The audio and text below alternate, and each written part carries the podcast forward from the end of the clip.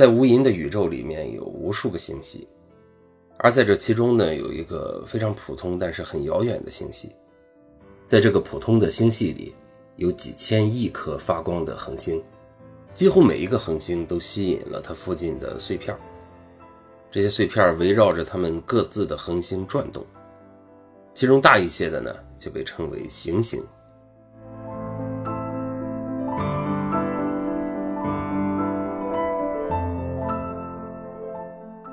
还是在那个普通但是很遥远的星系里的一个角落里，有一个微不足道的恒星。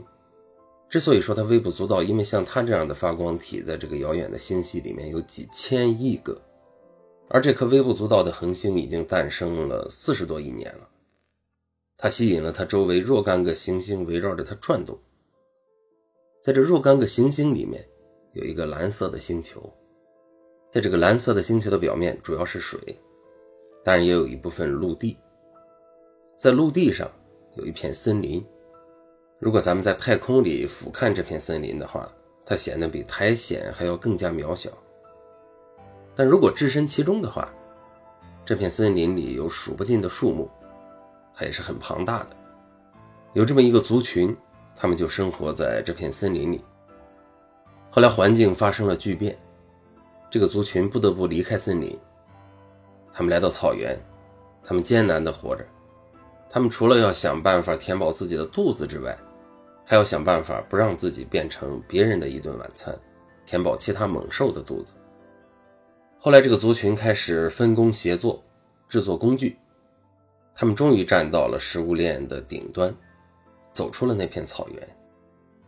从此之后，他们觉得自己有别于这个行星上的其他的生物。他们觉得自己头上有一个不太一样的光环，于是呢，他们把自己称为人类。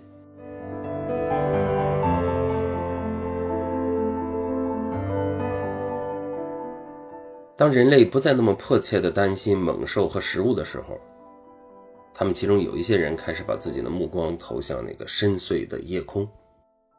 他们看到满天的星星，还有另一个比星星看起来要大得多、也亮得多。而且形状呢会有规律的变化，这样的一个发光体。当然，这个发光体其实它本身是不发光的，它是反射的光。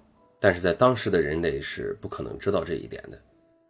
但那个发光体也不是每天晚上都有。当它消失的时候，天上的星星看起来更多了，而且除了星星之外，赫然还有一条亮带贯穿整个天空。这个亮带若隐若现。如果定睛仔细观看的话，会发现它是那样的深邃，令人觉得不可思议。可是它究竟是什么呢？这时候，人类已经几乎遍布所有主要的陆地。有些生活在南边的人说，它是一个不会飞的大鸟。那条亮带呢，就是大鸟的头颅和脖子。而生活在东方的人说，那条亮带是天上的河流，在河的两岸有一对一年只能见一面的情侣。还有些住在西方海边的人说，亮带是天神的妻子不小心流出来的这个乳汁。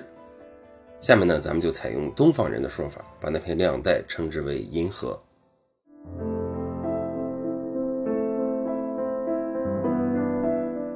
不管人类怎么解释，他们普遍觉得自己很重要，至少自己所在的陆地和海洋很重要。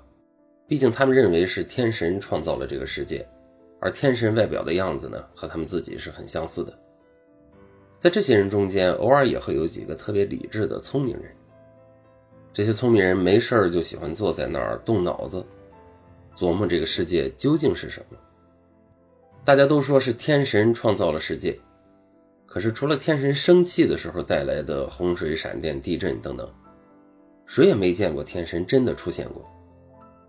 但是这些聪明人思考的越多，他们的迷惑也就变得更多，同时呢，他们也变得越来越不安，因为他们隐约感觉到自己所在的世界，可能其实非常的渺小。这其中有一个叫做亚里士多德的聪明人，他观察到了人类似乎居住在一个球体上。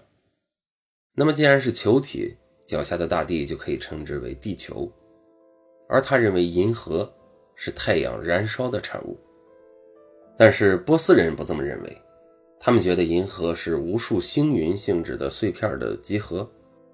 就这样，各种说法都有。又过去了一千多年，终于有一个叫做伽利略的意大利人，他是第一个把刚刚发明出来的望远镜对准了夜空的人，于是他也成为了第一个窥探到银河的奥秘的人。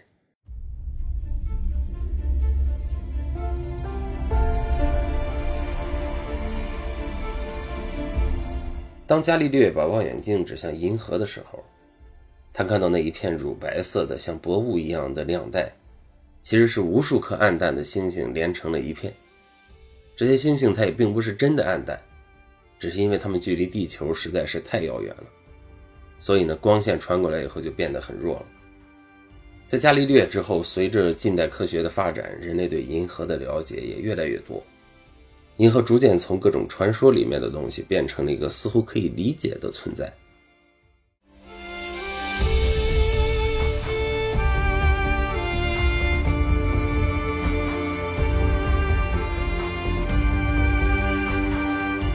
银河是一个大星系，几千亿颗星星被银河中心巨大的引力所吸引，围绕着它的这个中心转动，形成一个漩涡状的星系。在今天节目的文稿里有一张银河的平面图，你可以看到银河的这个大漩涡这样的结构，而咱们的太阳系就在这个漩涡里，所以从地球上看呢，咱们是看不到真正完整的银河的。就像那句诗说的“不识庐山真面目，只缘身在此山中”吧，咱们在银河里呢是看不到完整的银河的。所以咱们在夜空里看到的银河那片贯穿天空的这个亮带，实际上呢它是银河的侧面。地球本身也在银河里，所以说咱们在地球上是看不到大漩涡形状的这个银河的。另外，咱们夜晚看到的这些星星啊，其实全部都是银河系里的，只不过呢，那些看起来是一个亮点的星星是距离我们太阳系比较近的，所以呢，你能单独看出来它是一个星星。至于那些距离太阳系比较远的呢，因为太远了，所以说呢，没法单独的看到亮点了。于是呢，看起来就是那条亮带。这个咱们刚才也说了，亮带其实是无数颗星星凑在一起。当然，这些星星并不是真的挤在一起，而是实在是因为太远了，所以看起来呢，它们的距离好像也变得近了。那么，你如果在晚上看天空的话，其实所有你能用肉眼看到的天体，几乎都是银河里的，只有三个例外。这三个例外呢，就是只有南半球可见的大麦哲伦和小麦哲伦星系，以及只有北半球可见的仙女座大星系。这三个星系它们是河外星系，咱们可以把它理解为另外三个银河。所以它们离咱们这个距离就更远了。银河好像是浩瀚无边的，但其实银河在整个宇宙里来说啊，很普通。所以我开始呢才会说它是一个普通的信息。在今天节目的文稿里啊，有一张图片是 NASA 的韦伯空间望远镜在太空里拍的一张照片，你可以打开看一下啊。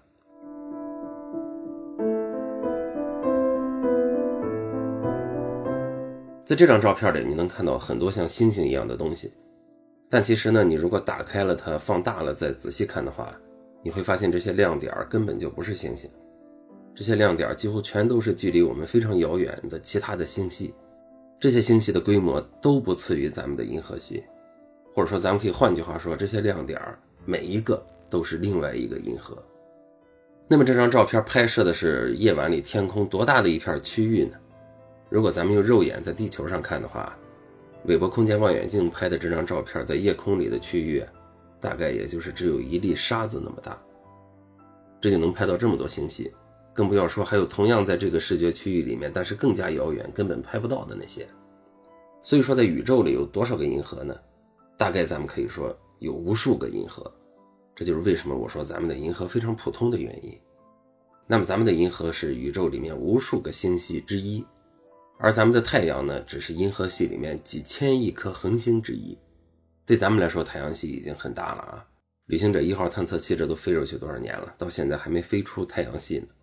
所以，咱们的地球以及咱们这些在地球上生存的每一个人类个体，在这样的尺度下去看的话，实在是太渺小了，渺小到我觉得“渺小”这个词儿都不足以形容咱们的渺小。但是呢，如此渺小的人类。却能从本来要日夜担心各种猛兽以及如何吃饱肚子这种问题，逐渐摆脱地球的束缚，看穿表面的假象，对吧？就拿银河来说，银河如此浩瀚，但是因为我们在银河的角落，而且我们在地球上来看，夜空中的银河呢，似乎只是一条亮带。关于这个亮带呢，古代的人类编了很多不同的解释，但不管哪种解释，他们都是被这个亮带的假象这种表面迷惑了。到后来的人类逐渐认识到，这其实是我们所在的大星系，也就是说，人类能逐渐看穿这个假象，走到今天呢，能大概窥探到一丁点儿宇宙的奥秘这个程度。如果这么想一下的话，人类似乎又不那么渺小了。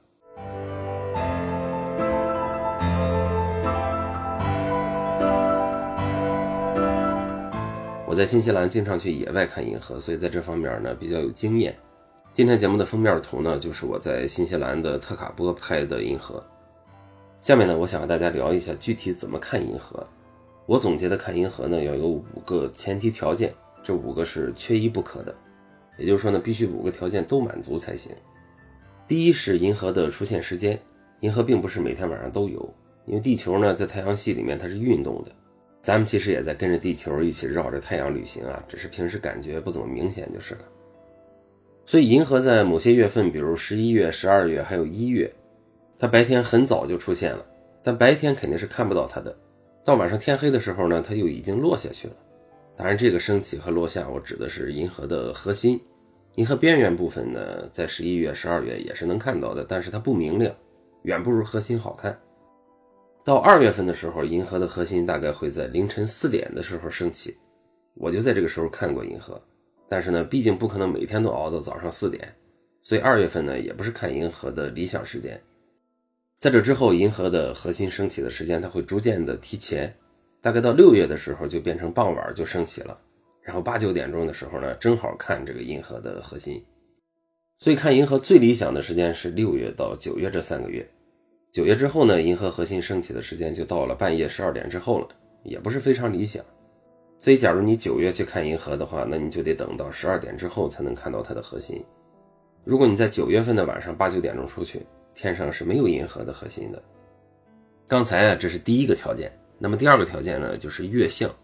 月亮每天出现的时间也是不同的。有月亮的话是很影响看银河的，尤其是满月的时候，天空被月亮照的是非常亮的。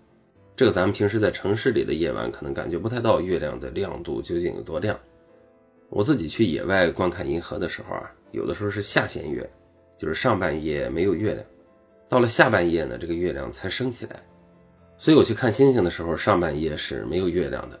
等我回家的时候呢，也就差不多到后半夜了，这个时候呢，月亮呢就升起来了，路上呢就有月亮照着。之前在荒野里伸手不见五指，现在有了月亮，我走路呢就不用手电了，靠这个月光就够了。那么它有多亮呢？我能在地上清晰地看到我自己在月光下的影子，而且呢，这还是半个月亮。要是满月的话，那就更亮了。所以啊，如果天上有月亮，银河就暗淡非常多，变得不怎么明显了。那么具体怎么判断哪天这个月相比较合适呢？咱们看阴历就知道，阴历月底那两天是没月亮的。月初呢，它是一个月牙，有影响，但是不是非常大。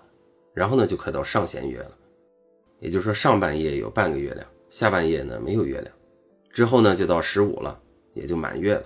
这时候是完全不能看的。然后到阴历的下半个月，月亮呢就逐渐开始到下半夜才出现。所以呢，在二月到十月如果看银河的话，首先要看刚才的第一条，也就是银河的核心具体什么时间出现，它是上半夜出现还是后半夜出现。然后呢，还要再根据月相来判断那天晚上是不是有月光的干扰。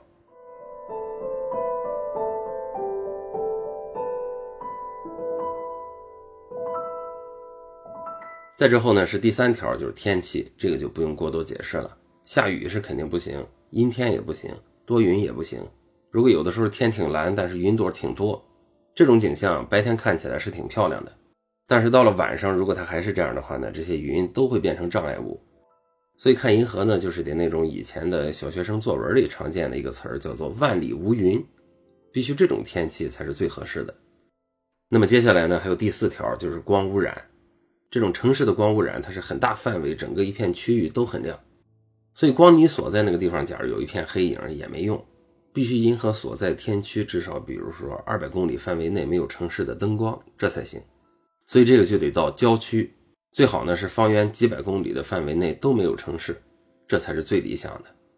当然，如果你身后有城市，但是银河所在的天区在城市的反方向，并且呢，这个方向几百公里内没有城市的灯光，那也行。